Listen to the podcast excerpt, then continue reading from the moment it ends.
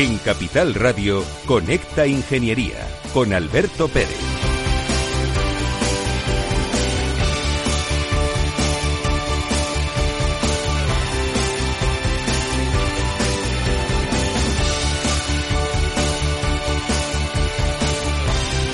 Buenos días España, buenos días ciudadanos. Eh, hace un frío de cuidado y está Madrid en silencio. Y además hoy estoy solo en el estudio, no, no han podido venir el resto de compañeros por la situación en la que vivimos, ¿no? Y bueno, hoy vamos a hablar de un tema que es casi filosófico, o al menos yo lo entiendo así, ¿no? Vamos a hablar de física. Y qué relación tiene con la ingeniería y qué relación tiene con, con los proyectos que últimamente están apareciendo en los medios de comunicación, en, en muchos medios de comunicación, periódicos, eh, televisión, radio, se está hablando de física cuántica.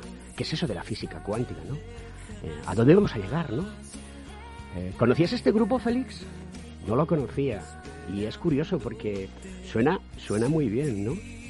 Eh, buenos días, Javier, ¿estás ahí? Buenos días. ¿Qué tal? Eh, sorprendido de, de lo que acabas de poner, que lo estoy escuchando. Muy sorprendido y agradecido. Nada, eh, un placer tenerte. Eh, os voy a contar una cosa que me ha ocurrido estas navidades y es que resulta que un día me dio una subida de tensión y, y he estado las, las navidades, eh, digamos que a, menos de medio gas, ¿no? Y, claro, pues eh, cuando tienes que estar en reposo y, aunque tienes libros y demás, pues yo siempre tenía la inquietud de, saber qué era un black hole, o sea, es decir, un agujero negro. Y resulta que empecé a leer artículos, empecé a buscar cosas en YouTube, y hete aquí que un día me doy eh, en las narices con un canal de un tipo que se llama Javier García, que es el que canta en esta canción, que es físico teórico y que tiene un canal con 77.000 suscriptores en YouTube. Estarás contento, ¿no, tío? Pues, pues la verdad es que sí, la verdad es que sí. Eh, nunca me hubiera imaginado que algo tan técnico, como has podido comprobar, tuviera, yo qué sé, me- me- digo, mira, si vamos bien, a lo mejor hay 100 o 200 suscriptores que sean tan frikis como yo, pero no, no, se ve que hay más en el mundo. Tú eres de los míos, eres eh, un friki, ¿no? Te gusta muchísimo conocer cosas diferentes y, y muy interesantes. Bueno, pues el canal que habla de física, física cuántica, física clásica, montones de físicas, transformada de Laplace, matemáticas, esa linterna que tú siempre eh, escenificas eh, cuando explicas las cosas, la linterna de las matemáticas. Y para el mundo de la ingeniería esto es fundamental, porque mm, nosotros los ingenieros hemos estudiado física, matemáticas, química, ¿no? que nos lo han explicado muy mal. En eso estarás conmigo, ¿a que sí, amigo? Eh, ¿Te refieres a mí? Sí. Eh, eh, claro, estaba debatiéndome entre ser eh, políticamente correcto o no. No. No, tienes que ser eh, como eres, como cuando tú te explicas, ¿no? Cuando, como cuando tú hablas y cuando cantas, que además de todo eh, me he quedado súper sorprendido por el estilo de música, que está muy bien, y aparte suena así como a Coldplay español y demás, y también me ha sorprendido la voz. Es increíble. Yo te he visto en muchos ratos en la casa, en tus, en tus en tus intervenciones y, nos- y me ha sorprendido muchísimo esta capacidad de, de canto que tienes, ¿no? Eh, cómo Pues interpretas las notas. Esto es como, como la teoría de cuerdas, ¿no? Cada una suena de una manera, ¿no? Pues mira, te diré que la raíz de todo lo que está en mi vida es la, la curiosidad, como, como nos pasa no solo a los físicos, a los matemáticos, a los ingenieros, a los biólogos, a, a la gente que investiga en ciencia, vamos. Y entonces resulta que una vez, eh, simplemente te lo digo en plan dos frases, ¿eh? pero una vez allá por el año 95 o por ahí, eh, dije, oye, pero ¿y cómo es posible que, eh, o sea, cómo funciona esto de la música? ¿Cómo la, cómo la gente compone canciones y tal? Y empezó por- con una curiosidad y, y acabó pues en canciones. Lo que pasa es que justo cuando empecé a cantar, eh, todos mis amigos me decían que por favor lo dejara ya porque no tenía talento ninguno. Pero digo, pero digo, hombre, pero espera, déjame probar un poco más. Y al final, probando, probando, probando, pues ha salido algo más o menos decente. Sí, porque ahora tienes un grupo que se llama Inventors, ¿correcto? Pues sí. Porque la canción es de un grupo que se, en, en inglés es, eh, en- en- escrito en castellano y leído en castellano, es pizarra, en inglés es bashar, que quiere decir extraño, ¿no? Eso es. Exactamente, porque además el grupo estaba formado por la mitad de, de, colegas o de amigos, eran o ingenieros o, científicos o, en fin, somos todos muy frikis, sí. Sí, pues oye, me encanta y demás. Oye, tengo que dar una noticia y seguimos contigo. Aguárdame un segundo. Según sondeos realizados por colegios profesionales, las licencias registran plazos de tramitación superiores a los 18 meses. Los encuestados afirman tener sentimientos de impotencia por los retrasos inaceptables y gravosos. En eCity, las licencias ya no son un problema. Gestionamos con celeridad tu licencia o declaración responsable de modo presencial o telemático. Te garantizamos trato personalizado, seguridad y solvencia. eCity es una entidad colaboradora urbanística del Ayuntamiento de Madrid con más de 10 años de experiencia. Solicita información, tu EQ de confianza, www.ecity.es. También puedes llamar al teléfono 914514499 o visitarnos. Estamos en la calle Jordán número 14 de Madrid. Acceso por el Colegio Oficial de Ingenieros Técnicos Industriales de Madrid.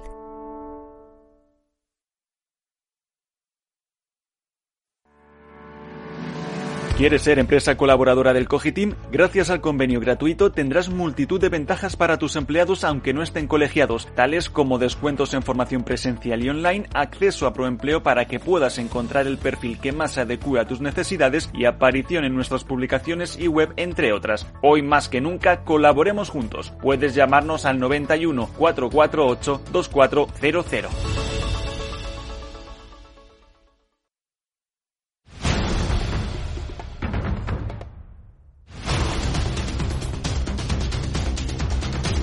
Escuchas Conecta Ingeniería con Alberto Pérez. Bueno, pues vamos con la noticia de la semana que para mí es crucial. Y yo no sé si todo el mundo es consciente de lo que puede ocurrir si esta noticia es real y se cumple. Moncloa ve difícil inyectar más del 50% de los fondos de la Unión Europea. El Ministerio de Hacienda asume el mando del Comité Técnico para agilizar los trámites. Esto ¿Qué tiene que decir el Ministerio de Asuntos Económicos y Transformación Digital? Como no sean capaces de meter, invertir y gestionar bien el dinero que Europa está proporcionando por la situación de la pandemia, volvemos a ser los últimos.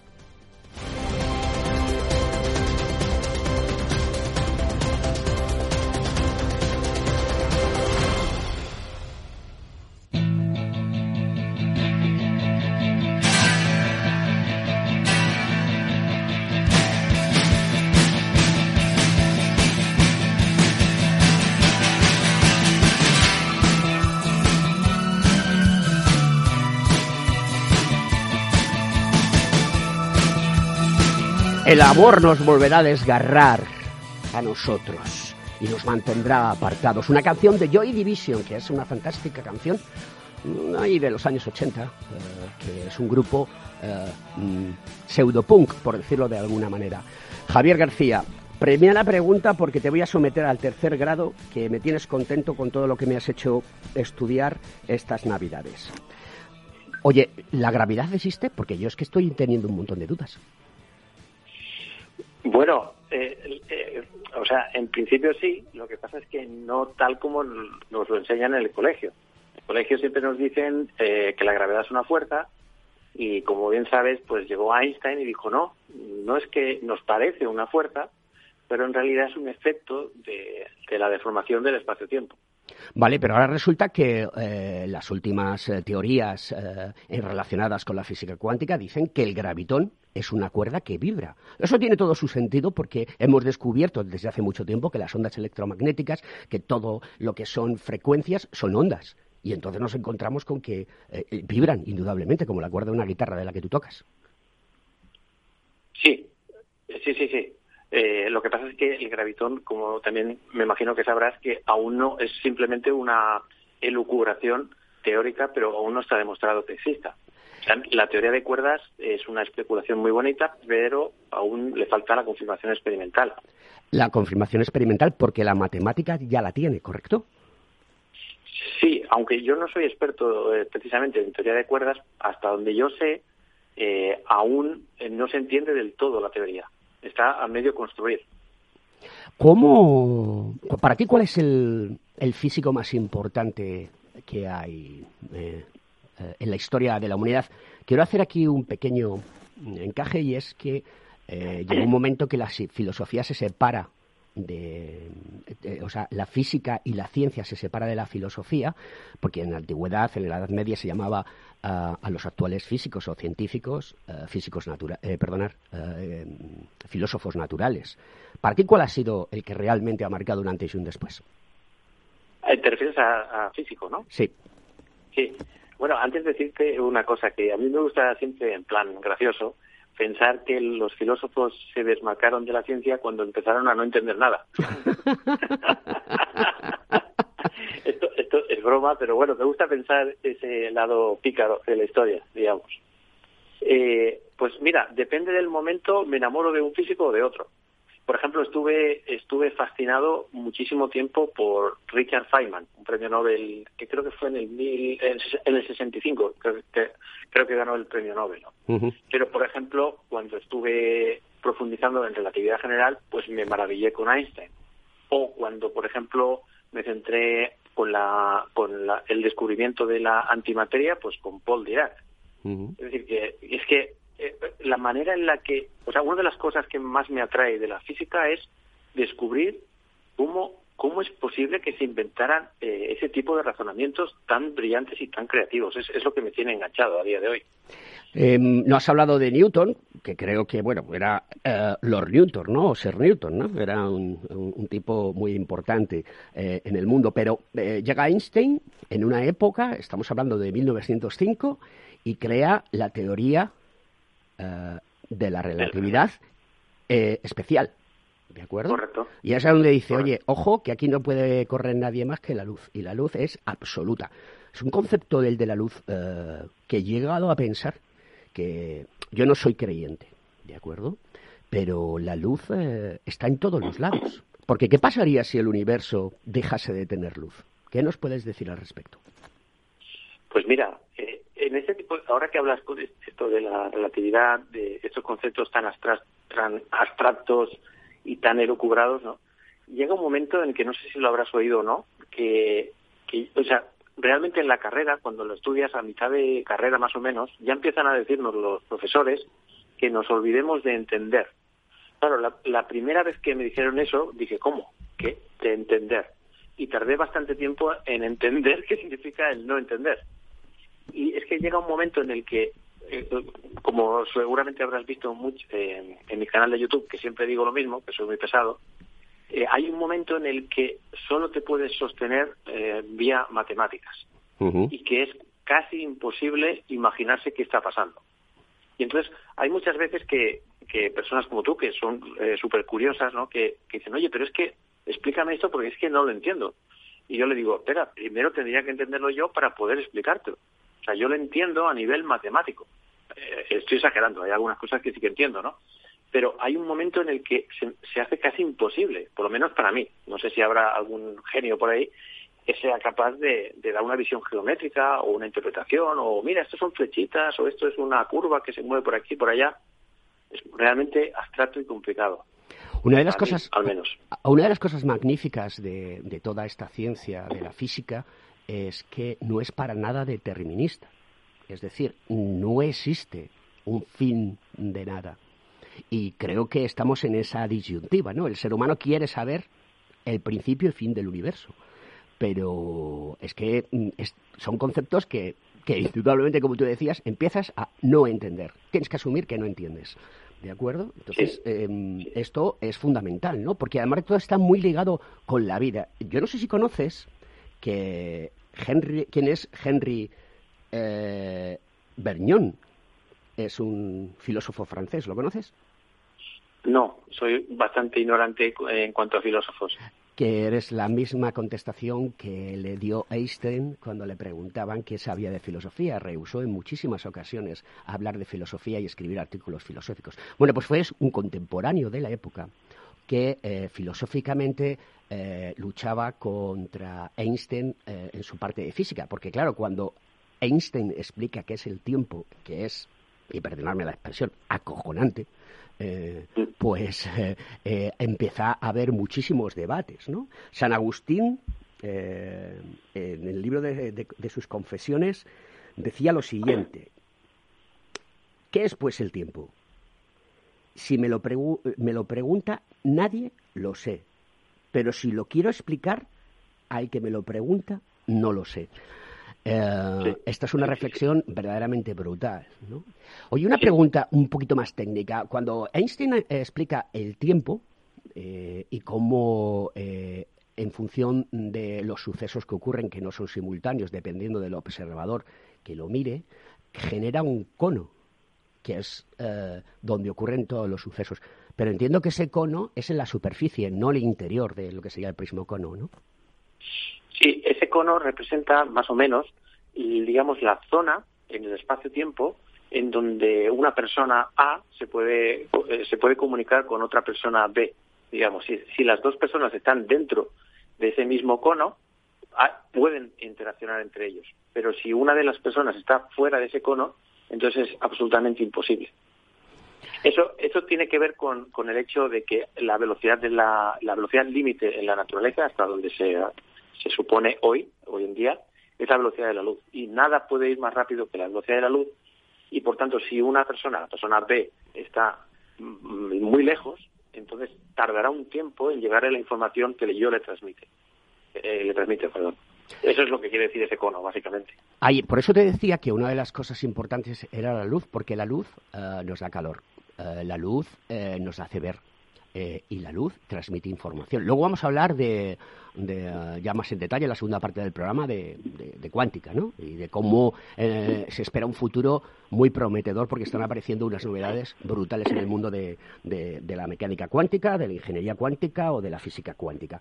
Pero una de las cosas que mucha gente se preguntará, que Einstein llevó a que esa conclusión empezase a tocarse, era la de los agujeros negros. ¿Qué es un agujero negro? contado cortito y al pie. O sea, ¿qué, es eso del, eh, evento de, horizontes? ¿O qué es eso del evento de, Curly, que no es el baloncentista? ¿De acuerdo? ¿Y, qué, pasa, ¿Y qué pasa ahí dentro? Eh? ¿Qué pasa? Pues mira, no se sabe. No tenemos ni la más remota idea de lo que ocurre ahí dentro.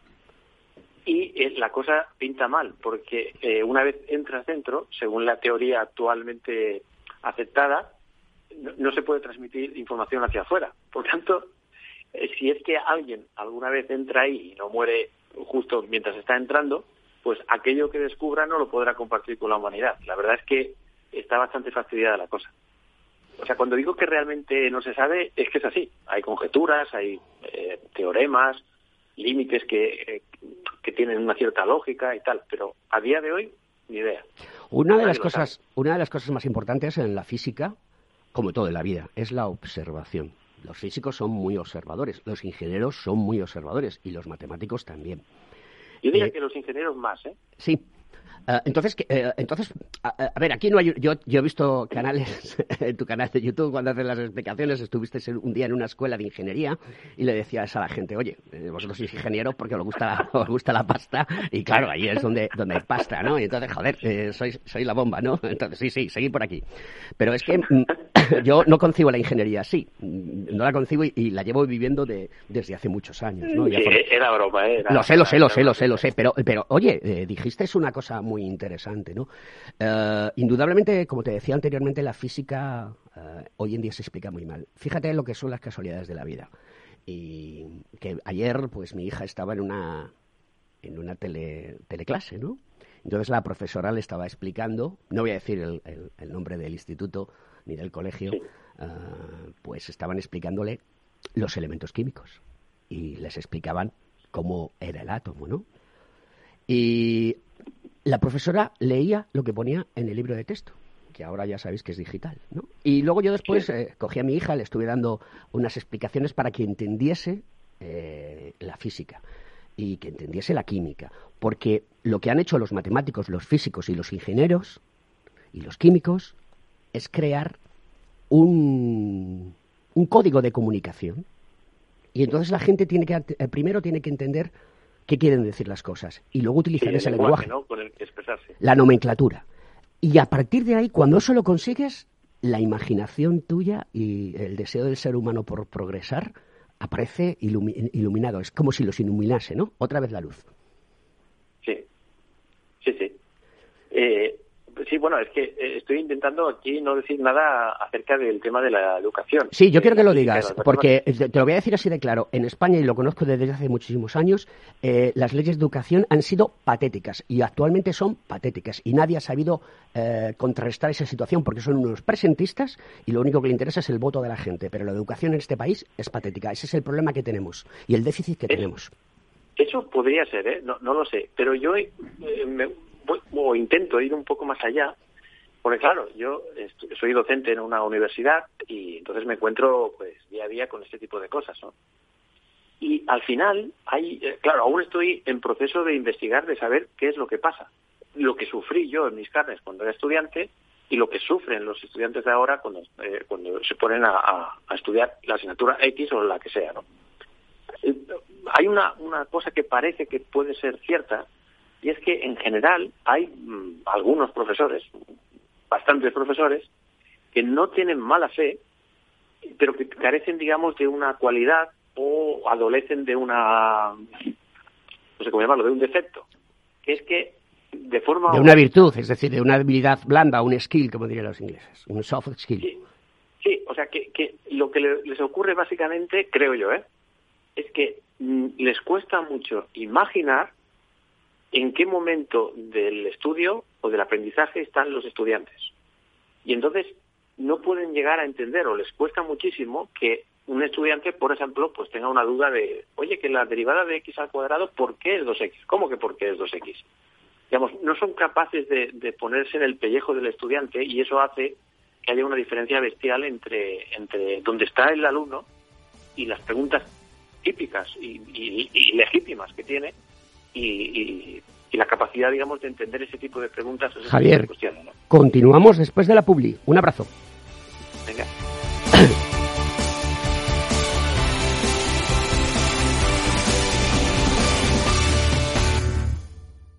¿Sabes que Renta 4 Banco ofrece más de 5.000 fondos de inversión? ¿5.000? Yo con una oferta tan amplia no sé ni por dónde empezar. Empieza por Selección 50 nuestros expertos analizan toda la gama seleccionando los 50 fondos con mayor potencial, sus fondos favoritos. Entra en r4.com o acude a tu oficina más cercana e infórmate de nuestra selección 50. Construye tu cartera de fondos fácilmente, como un experto. Renta 4 Banco, tu banco especialista en inversión. Si tus prospectos comerciales te resultan perfectos desconocidos, ahora puedes conseguir toda la información necesaria para que tus decisiones no impliquen riesgos para tu empresa. Informe es la empresa líder en información comercial, financiera, sectorial y de marketing, con acceso online a más de 350 millones de empresas en todo el mundo. Infórmate en el 902-176-076. Informa.es. Business by Data. Escuchas Conecta Ingeniería con Alberto Pérez.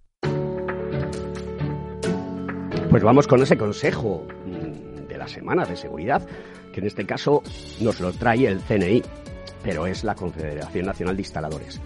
Tú también estás un poco obsesionado con abrir la ventana para ventilar. La verdad es que es un método eficaz contra el COVID-19, pero no es el óptimo. La llegada del COVID-19 ha hecho que nos centremos en evitar la propagación de virus, que no olvides que existen otros contaminantes en los edificios que provocan enfermedades y deficiencias respiratorias en millones de personas. Pasamos el 90% de nuestro tiempo en espacios cerrados en donde el aire interior es hasta ocho veces más contaminado que el exterior.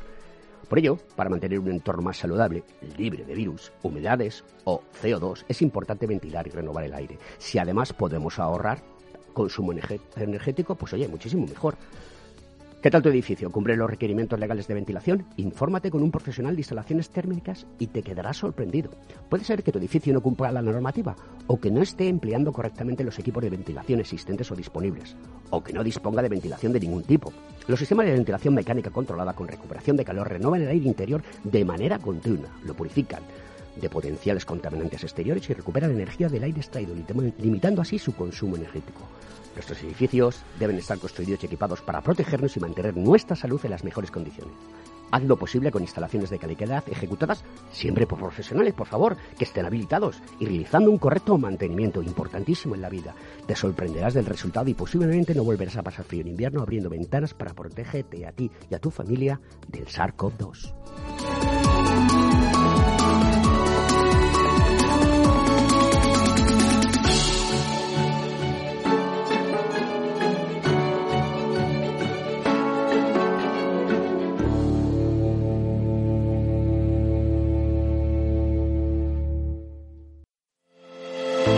¿Acabas de montar un negocio y te gustaría protegerlo de posibles intrusiones no deseadas? ¿Necesitas asesoramiento respecto a los sistemas de protección contra incendios que la legislación obliga a instalar en tu empresa? ¿Ya tienes sistemas de seguridad o de PCI en tus instalaciones, pero buscas un mantenedor para los mismos? No te preocupes, en Grupo Eurofesa damos solución a todas estas cuestiones. Ingeniería, instalación y mantenimiento son los servicios que ofrecemos para proporcionar a nuestros clientes soluciones integrales de cara a proteger bienes y personas en materia de protección contra incendios y seguridad Detección de humos y gases, extinción automática y manual, control de accesos, videovigilancia y sistemas antiintrusión. Todo lo que necesitas en una única empresa. Grupo Eurofesa. Siempre atendido, siempre protegido. ¿Estás colegiado en el Cogitim? ¿Piensas que por novisar no necesitas la colegiación? El colegio es tu mejor aliado. Siempre estará en tu desarrollo profesional, ofreciéndote servicios como asesoramiento técnico, legal, laboral y fiscal, además de numerosas herramientas competitivas como formación presencial y online, acreditación de PC ingenieros, software técnico, networking y otras muchas. Porque creemos que trabajando juntos podemos construir una sociedad mejor. Colégiate. Más información en www.cogitim.es.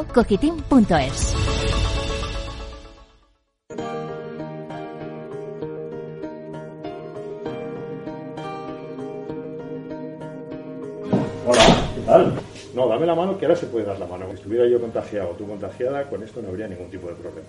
Parece ciencia ficción, pero es muy real. A día de hoy, este guante es único en el mundo. Pero ¿cómo funciona este guante anti-COVID? No, el proceso de producción es absolutamente confidencial. Bueno, intentaremos explicárselo. Estos materiales secretos no podemos contar qué son, pero sí que vienen de Israel o Suiza y que pasan 15 etapas de fabricación lo que hacen es absorber el virus. Absorbe esas gotas, las mete hacia el interior. A partir de ese mismo instante, el mecanismo del guante empieza a funcionar. Se mete en una capa intermedia interior en apenas un minuto. Se destruye el 100% del ARN viral. No te contagias si te tocas la cara, si tocas cosas y sobre todo ya podemos tocar a los demás. Simplemente un guante que permitiera a la gente recuperar un poco su vida normal. Una vida normal que muchos ya han adaptado a su día a día. Le puedes dar la mano al cliente, le puedes saludar, le puedes reconocer, le puedes quitar el abrigo. Además, no hace falta lavarlo a menudo y su precio 29,90 euros.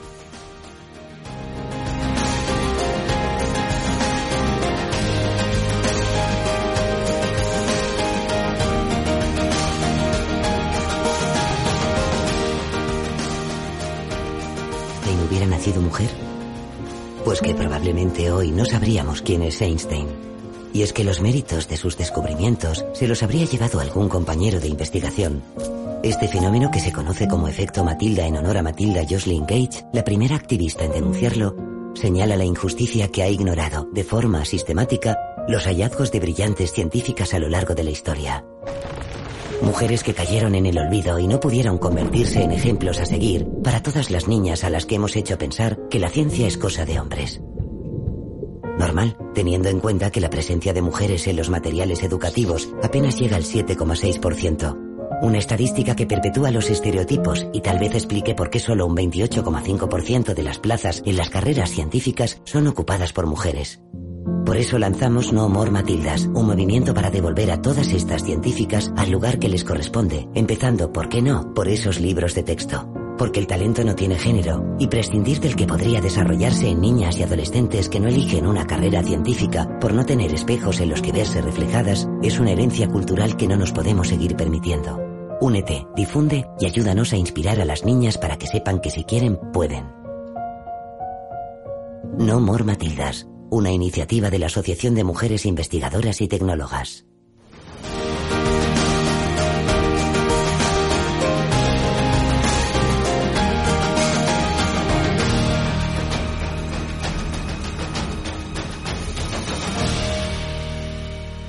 Conecta Ingeniería con Alberto Pérez.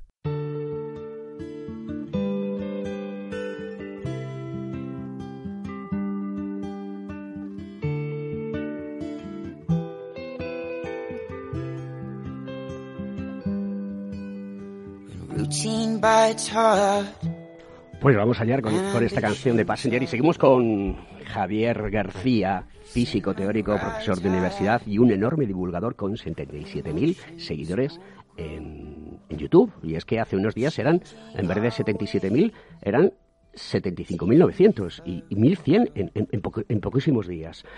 Javier, eh, hay un gap enorme en el mundo de, de, la, de la ciencia y la mujer que hay que solucionar. ¿Cuántas alumnas tienes tú en tu clase? Pues se está equilibrando bastante. ¿eh? En los tiempos en los que yo estudiaba eh, había una, dos por cada 60, 70 alumnos y ahora no digo que sea la mitad, pero se va acercando. ¿eh?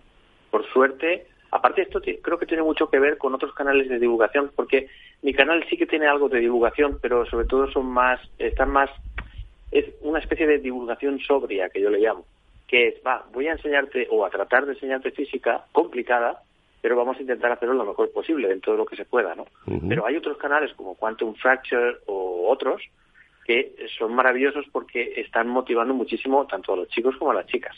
A eso hay que darle, hay que darle lo que yo digo visión, ¿de acuerdo? El problema de los físicos, de los químicos, de los matemáticos y de los ingenieros es que comunicamos muy mal.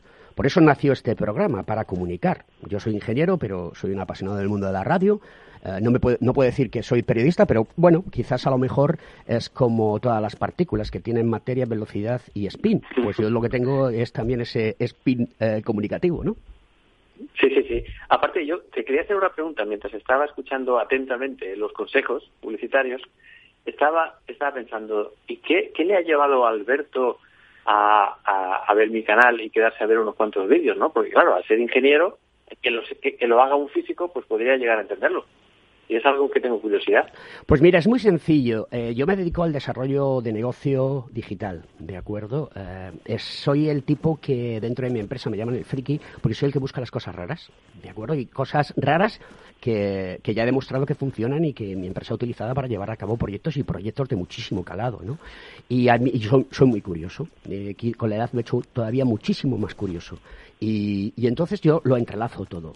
Entonces, eh, hace cuatro años, eh, o cinco, ya no lo recuerdo bien, pues eh, ante una situación de, de, que me quedé en el paro, esa es la realidad, eh, pues empe empecé a plantearme la vida de otra manera y decía, bueno, hay que descubrir cosas nuevas, incorporarse otra vez al mundo del trabajo con cosas nuevas que están ocurriendo, ¿no? Y decidí hacer un, un, un, una formación en realidad virtual y aumentada, ¿no? Lo que es el X-Reality uh, eh, hoy, hoy, en día, ¿no? Eh, y eso me abrió los ojos enormemente, me abrió los ojos a la programación, me abrió los ojos a ver las cosas de diferente manera, eh, me abrió los ojos en ver cómo la sociedad necesitaba que se incorporasen nuevas tecnologías. Y una de las cosas que me maravillaba era que es cuando empezaban a salir las primeras noticias de, que vamos a hablar de ello ahora, es de los computadores cuánticos. Mis compañeros me, mirando, me, me miraban diciendo, este tío es gilipollas, porque resulta que dice, es que nos vas a quitar el trabajo, Alberto, es que, joder, qué pesadez con los computadores cuánticos, claro, es que el pasar de analógico a digital y a cuántico es brutalmente, lo que son unos y ceros independientes ahora son unos y ceros a la vez. Y eso proporciona una capacidad de resolución de problemas brutales.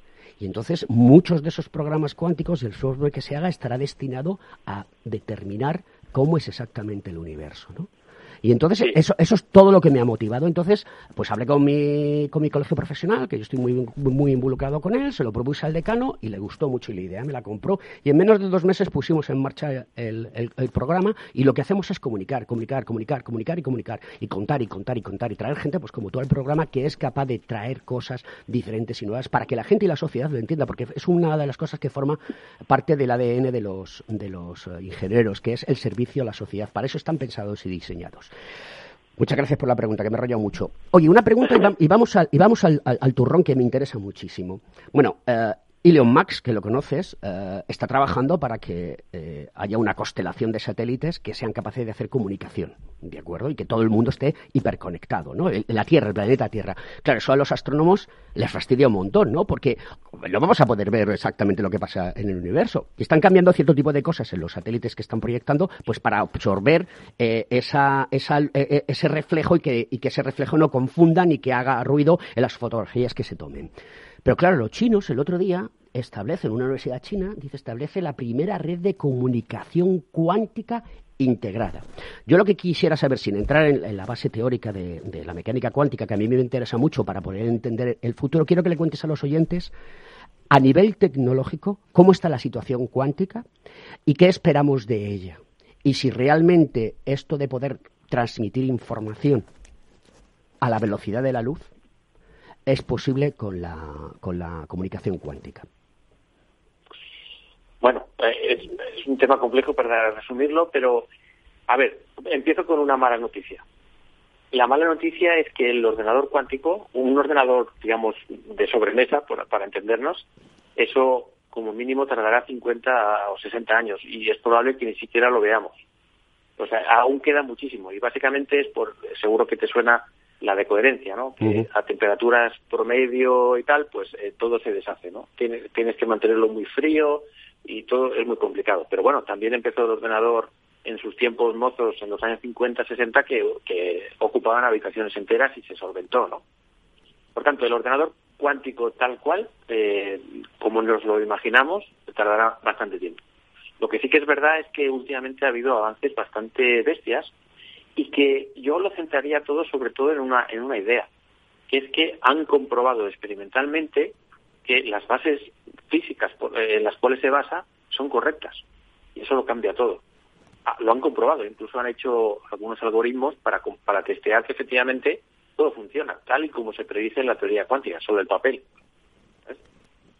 Igual no te he respondido, ¿eh? Sí, me ha respondido eh, muy bien, en el sentido de que indudablemente el tener un ordenador cuántico, que yo creo que estarán en la nube y lo que, lo que haríamos será trabajar contra ese ordenador cuántico y poder tener procesos de computación eh, de billones y billones y billones y billones y billones y billones y billones de datos y que nos puedan proporcionar eh, rápidamente información y demás. Eso va a servir para todo el tema de sanidad, eso va a servir para conocer el universo, eso va a servir para que la ingeniería sea más preciso, mm, para todo, ¿no? Incluso las matemáticas creo que eh, llevarán, habrá que eh, porque hay una cosa muy curiosa que sí que quiero comentar.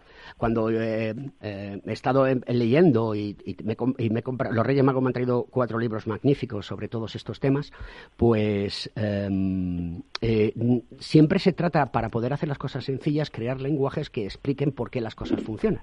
¿De acuerdo? Y eso está muy interesante. Yo creo que va a haber nuevos lenguajes y que la gente tiene que ir pensando ya en que estamos en otra época y que hay, hay que trabajarlo. Oye, ¿cómo ves España? Yo estoy en varios foros de, inteligencia artificial, de mecánica cuántica, eh, de, Big Data, eh, foros importantes del mundo tecnológico y las empresas. Eh, ¿Tú cómo ves el futuro de España en, este sentido? sin ser políticamente correcto, que no faltando el respeto podemos decir lo que queramos. Bueno, esto es un poco como una vez un consejo que me dio alguien que ahora no recuerdo, pero tenía yo algún temor de algún tipo que ahora no me acuerdo, ¿eh? eh y, me dijo me dijo algo parecido a, lo siguiente. Dice, mira, si tú en el ámbito que sea haces algo bueno, no te preocupes que saldrá y tendrás éxito, seguro. O sea, procura hacer algo bueno y luego eh, vendrá. Entonces, ¿qué quiero decir con eso? Pues que si por lo que sea nos sale un Einstein o un Ramón y Cajal en España, pues entonces nos irá fabulosamente bien. Y si sale en Francia, pues le irá fabulosamente bien a Francia. Eso, lo que estoy diciendo es una tontería, pero en realidad es un poco así. Sí, pero es que somos el país, somos el país de Europa que menos invierte en investigación y desarrollo. Estamos a la cola. no, no. Está, claro. y, y, ya hablaremos otro día de, de, cómo están, y lo voy a decir así textualmente, de puteados el mundo de los investigadores en la universidad.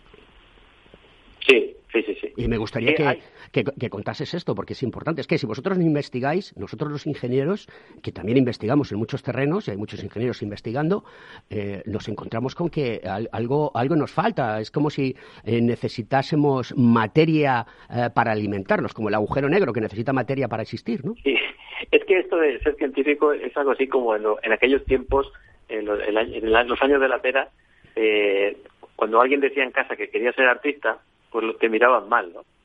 Que es como un vago, ¿no? En aquellos tiempos. Hablo de los años 50, 60 o por ahí, ¿no? Pues ahora ser científico de alguna manera, eh, exagerándolo mucho, pues es algo así, ¿no?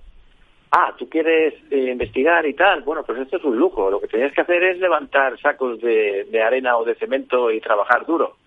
hay la percepción de, creo yo, ¿eh? Que, que la ciencia, pues no, bueno, pues que es como una especie de lujo o algo así. Claro, todo esto ha sido estereotipos que se han venido creando desde hace mucho tiempo. También hay que conocer la historia de España eh, profundamente para entender por qué estamos en esta situación, de acuerdo a qué se debe, al, por lo que estamos, el retraso que llevamos y a qué se debe. Ahí recomiendo eh, el último libro del capitalismo que hace Niño Becerra, que está muy bien explicado cronológicamente lo que va sucediendo y te vas dando cuenta de por qué nos hemos quedado atrás. Pero eso hay que romperlo.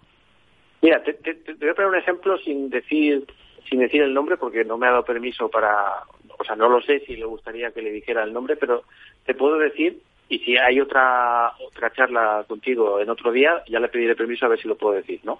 Pero la cuestión es que es un es un ingeniero que es precisamente de Madrid, que es un buen amigo y resulta que eh, pues creo esto no sé si lo debería decir. Dilo, bueno, Bueno, resulta que eh, en los últimos momentos de, la carrera se le ocurrió una idea. Y entonces, en vez de que solo fuera una idea, se juntó con un amigo, también estudiante de la misma carrera, de ingeniería, en Madrid, y, crearon un software para hacer una simulación de fluidos. Y, lo hicieron con un, un, ordenador de los años noventa y pico, o sea que aquello tardaba toda una noche para hacer un cálculo sencillo. De dinámica de fluidos, que hoy se utiliza mucho la computación para la dinámica de fluidos.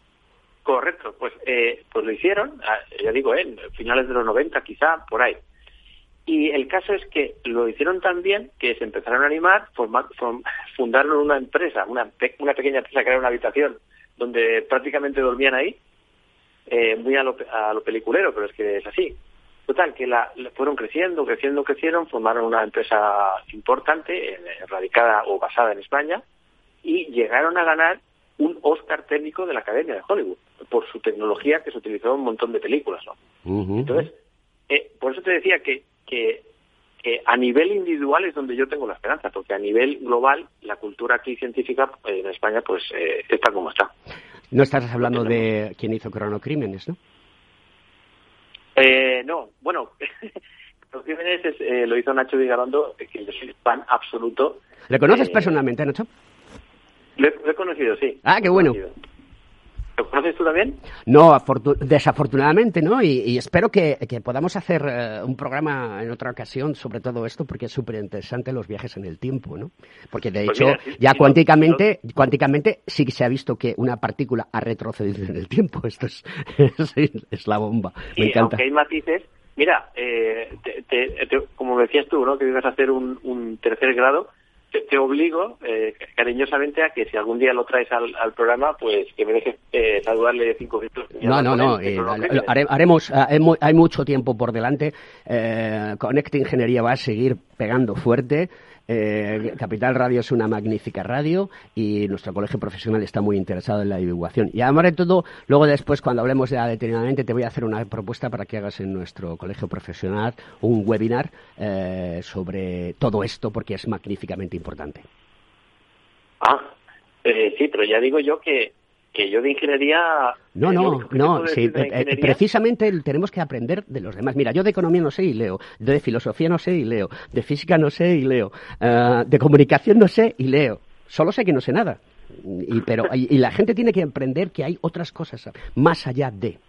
Y eso es importante, porque lo que tratamos es de crear vocaciones, tratamos de crear gente que ayude a, levantar este país, ¿de acuerdo? que, que, aporte. Hay una cosa que también te quería decir, que has, has hablado antes de Elon Musk, y cada vez que veo todo, todo lo que está haciendo este hombre y tal, sobre todo con el tema de la agencia aeroespacial que tiene. La de Starlink. Eh, eh, no, la, o sea, la, otra, lo de lanzar cohetes. Sí, sí, sí, sí, sí, sí. sí. Lo, lo de su sueño de, de, ir a Marte, ¿no? Que puedes creer eh, que ellos que, bueno, supongo que como tú, somos como niños pequeños no sé si a ti te pasa, pero yo estoy deseando que siga avanzando, que no falle, porque yo digo, una de las cosas que quiero antes de morir es que, eh, una nave llegue ahí con, con, personas a Marte. Sí, sí, sí, sí. Eh, recomiendas, recomienda, sí, sí, y ahora que lo dices, eh, todo eso es apasionante y cada vez que, que vas profundizando en el conocimiento. Y, y, eso es gracias a los, a los ingenieros que yo digo, ole, ole, ole, porque estos sí los ingenieros, porque si fuera por físicos, eso no, no, no, llegaría ni, ni, a, ni a 50 metros que, y explotaría. Pero los ingenieros tenéis una habilidad, eh, porque además he trabajado con mi amigo de Madrid, eh, él es ingeniero y yo físico, y yo me quedé alucinado de la manera en la que ve las cosas, cómo las trata, ¿no? La mecánica de Newton, pero de una manera, o sea, que dice que sois, sois muy importantes, importantísimos. Es una obviedad, pero mira, más vale tarde darse cuenta tarde que nunca. Ya, pero ¿sabes lo que pasa? Que en el mundo de hoy en día hay una cosa que se llama colaboración. Lo que antes en este país y en muchos sitios, en la Unión Europea también, eh, la historia de la Unión Europea es fantástica. Eh, las cosas que vemos hoy en día son porque han tenido un proceso. La colaboración es más importante que el diálogo, porque el diálogo está incorporado en la colaboración. Es decir, cuando uno va a colaborar, tiene muy claro que tiene que dialogar y a partir de ahí pone cosas encima de la mesa. Y eso está ocurriendo en el mundo eh, de la tecnología. O sea, hoy en día no puedes hacer un proyecto sin una serie de partners que algunos de ellos son la cantimplora y el cuchillo. Pero, tío, tienen una cantidad de talento y una cantidad de ver las cosas de una manera brutal que la cantidad de movimiento que se genera es brutal. Y, tú que estás en contacto con un montón de ingenieros, eh, te hago una pregunta. ¿Puede ser que haya bastantes ingenieros que cuando eh, se, enteran de lo de la relatividad, la mecánica cuántica, digan algo así como, esto yo no me lo creo, esto no puede ser. No, no, no, no, no, no, en absoluto, no no, en absoluto. El problema es que eh, puede ser, y esto nos pasa a los ingenieros, que nos preocupamos de las cosas que nos, nos importan y que hay veces que no prestamos atención. No es lo que le pasó a Einstein con la filosofía. Quería participar porque no tenía opinión, pero al final acabó participando porque así se lo ha demandado la, sociedad eh, en, el siglo XX, en esa, en esa situación de, pues, desde 1905 a, 1920 eh, y que está con, con el filósofo Henri Bergnon. Entonces, eso es muy, muy interesante. Entonces, ¿qué, le pasa al ingeniero?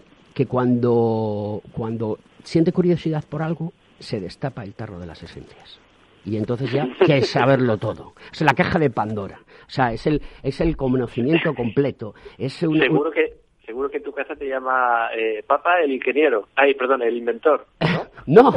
no, no, porque tampoco es un concepto de, invención. Es más bien, ingeniero viene de ingenio y lo que sí que somos somos ingeniosos, eso sí que es cierto. De hecho, eh, en la universidad nos preparan para ello, porque nos lo han hecho pasar muy mal. Hoy en día ya no es la misma situación que antes. ¿eh? Tú hablas con compañeros míos de ingeniería y, bueno, todos mis compañeros del colegio, y ha habido asignaturas que eran duras, ¿no? Lo siguiente. O sea, yo, por eso te decía antes que cuando se explicaba las matemáticas, cuando eh, teníamos una asignatura en primera de carrera, mira, tenemos las siguientes asignaturas en primera de carrera en el plan del 71. Teníamos física, matemáticas, eh, perdona, eh, sí, física, álgebra, cálculo, dibujo industrial y, nada más. Y, si era en los años 70, eso tendría que ser, vamos, durísimo. Durísimo, durísimo. En el plan del 71 empezó eso, entonces era durísimo porque, claro, te, eh, hablaban de homomorfismos, ¿de acuerdo? Y endomorfismos, que, que no eras, que, que, el, que el ingeniero, cuando uno tiene vocación de esto, es porque quiere ver las cosas. Y entonces eso no se ve. Y eso no se ve si no se explica bien. Entonces, a mí me explicaron una curva, el catedrático que teníamos en la universidad me explicó, nos explicó la curva, dice, es el, el, dibujo que hace mi hija con el bolígrafo en la pelota de, de su, de, de, con la que juega. Sí, ya, ya lo sé, ya sé que eso es una curva. Claro, de ahí a explicar el espacio-tiempo, pues hay que explicarlo de otra manera, tienes que concebirlo, tienes que saber lo que es. Pues todas esas cosas, que, muchas de, ellas, de esas cosas las habíamos visto en el bachillerato y luego después cuando y en el CO y entras en la universidad, pues te encuentras que te lo pintan de otra manera y te descolocan. Yo hay compañeros muy buenos del bachillerato y del CO que han tenido que abandonar. Pues sí, que por cierto, ¿tú tienes un físico por ahí dentro o, o no? ¿Estás súper contento con haber sido ingeniero? A ver, yo tengo muchos eh, entes dentro, ¿de acuerdo? Eh, muchos entes. Eh, y, esto, este, esto sería la función de ondas que no sería la función de onda corpúsculo, que para que la gente lo entienda, onda materia, ¿no? Esto, es, esto es, yo soy como, como, como ese espacio-tiempo que realmente lo que es es un, es una masa de plastelina, una masa de gelatina, mejor una masa de gelatina que... Eres un devorador del conocimiento. Sí, cada día me gusta más. Y eso me hace feliz esa es, la gran diferencia. Eh, para, yo lo he pasado, eh, aparte de estar jodido, y perdonad la expresión, queridos amigos, no debo decir esto, eh, haberte estar muy fastidiado estas navidades con, con, lo que me pasó, porque te asustas y demás, y, y te deja descolocado y en plena Navidad, y no puede salir la pandemia, etcétera, etcétera. Y seguro que lo que más te preocuparía sería, ostras, si ahora me pasa algo, ya no voy a poder seguir aprendiendo. Efectivamente, es curioso. es que a mí me pasa, es que esto es de friki, friki, pero nivel máximo, ¿eh? Sí, sí. Yo, yo devoro todo. Eh, ayer salió un artículo en, en la prensa especializada sobre Encélado, que es uno de los eh, sí, satélites, satélites de, de, Saturno, de acuerdo, que, que, puede que puede mm, albergar vida, ¿no? Y que hay un proceso, ¿no? Mm, es decir, eh, todo lo que es la singularidad, que es un concepto magnífico, ¿no? Esto va a acabar ocurriendo, ¿no? Y, y, que, y, que, probablemente viajemos a otros sitios perfectamente. Pues a lo mejor se crean. Te veo en casa diciendo, vamos, vamos, daos prisa que. Eh, sí, sí, que quiero verlo, que quiero verlo, que quiero verlo. O sea, pasa exactamente lo mismo. La ciencia ficción, en la ciencia ficción eh, tiene una gran parte de dosis de ingeniería y de tecnología, o sea, para poder imaginarse lo que puede pasar en el futuro, o sea, es decir, cómo, eh, ahora, las, ahora antes no, pero ahora las series sí lo reflejan, como cuando se va a pasar a la velocidad de la luz, te enchufan una serie de cosas para contrarrestar la fuerza de la gravedad, que yo todavía no sé si existe. esto, ya hablaremos de esto porque es súper divertido. Javier, eh, se nos acaba el tiempo, por desgracia, como siempre. Mientras me pone la canción mi querido amigo Miki, eh, pues vamos a, a, terminar el programa. Oye, nos emplazamos para seguir hablando, seguir transmitiendo conocimiento. Y yo encantado. Eh, Ciencia. pues ahí estaré. Eh, establecer sinergias entre físicos, químicos, matemáticos y, y, ingenieros. Sí, que, yo tengo un montón de curiosidades de los ingenieros, así que... Pues oye, eh, ha sido un placer. sé que estás en Gerona. ¿En Blanes puede ser? Eh, viví en Blanes, pero ahora estoy en Gerona Capital. En Gerona, no. Pino, vamos. Bueno, pues eh, yo creo que nos acabaremos conociendo en persona, pero, tío, es como si te hubiese conocido de toda la vida. Increíble, porque joder, puedes hablar con estas, eh, con, con, la gente de estas cosas y, por desgracia, no con todo el mundo se puede hablar de estas cosas. a mí me lo vas a contar. Bueno, que no se le olvide a la gente que hay que estudiar matemáticas, física, química, eh, ingeniería, porque es fundamental. Y sobre todo una cosa, no more Matildas.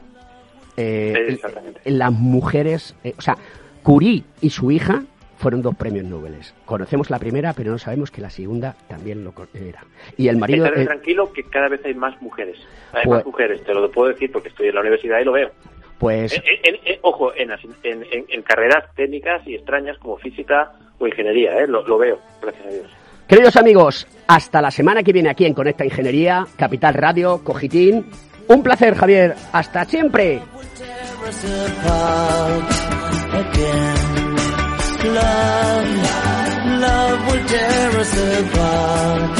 love.